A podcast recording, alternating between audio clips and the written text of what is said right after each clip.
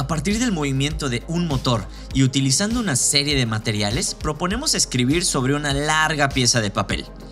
La creación de la máquina implica un diseño y la reflexión sobre los materiales, el peso y el movimiento del motor, además del equilibrio y la cantidad de plumones que incluyamos en el proyecto.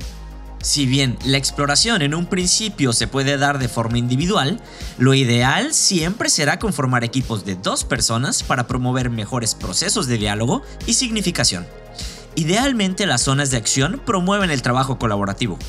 En un primer momento podemos enfocar la investigación en las diferencias del movimiento del motor con o sin peso. Después podemos explorar el recorrido de la máquina.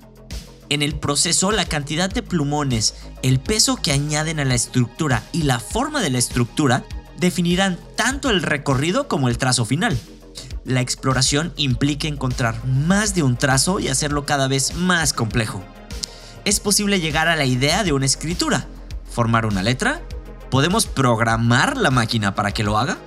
Los diferentes retos y aproximaciones se pueden volver mucho más enriquecedores en la medida que hay intercambio entre grupos el rediseño como respuesta al fracaso debe ser siempre el proceso esperado. ¿Cómo podemos modificar ese camino? ¿Qué elemento lo define? ¿El motor, los plumones, la forma de la estructura, el peso en el motor? ¿Es posible predecir el recorrido? ¿A partir de qué evidencias? En la construcción de la estructura, ¿qué sucede cuando se integra el motor?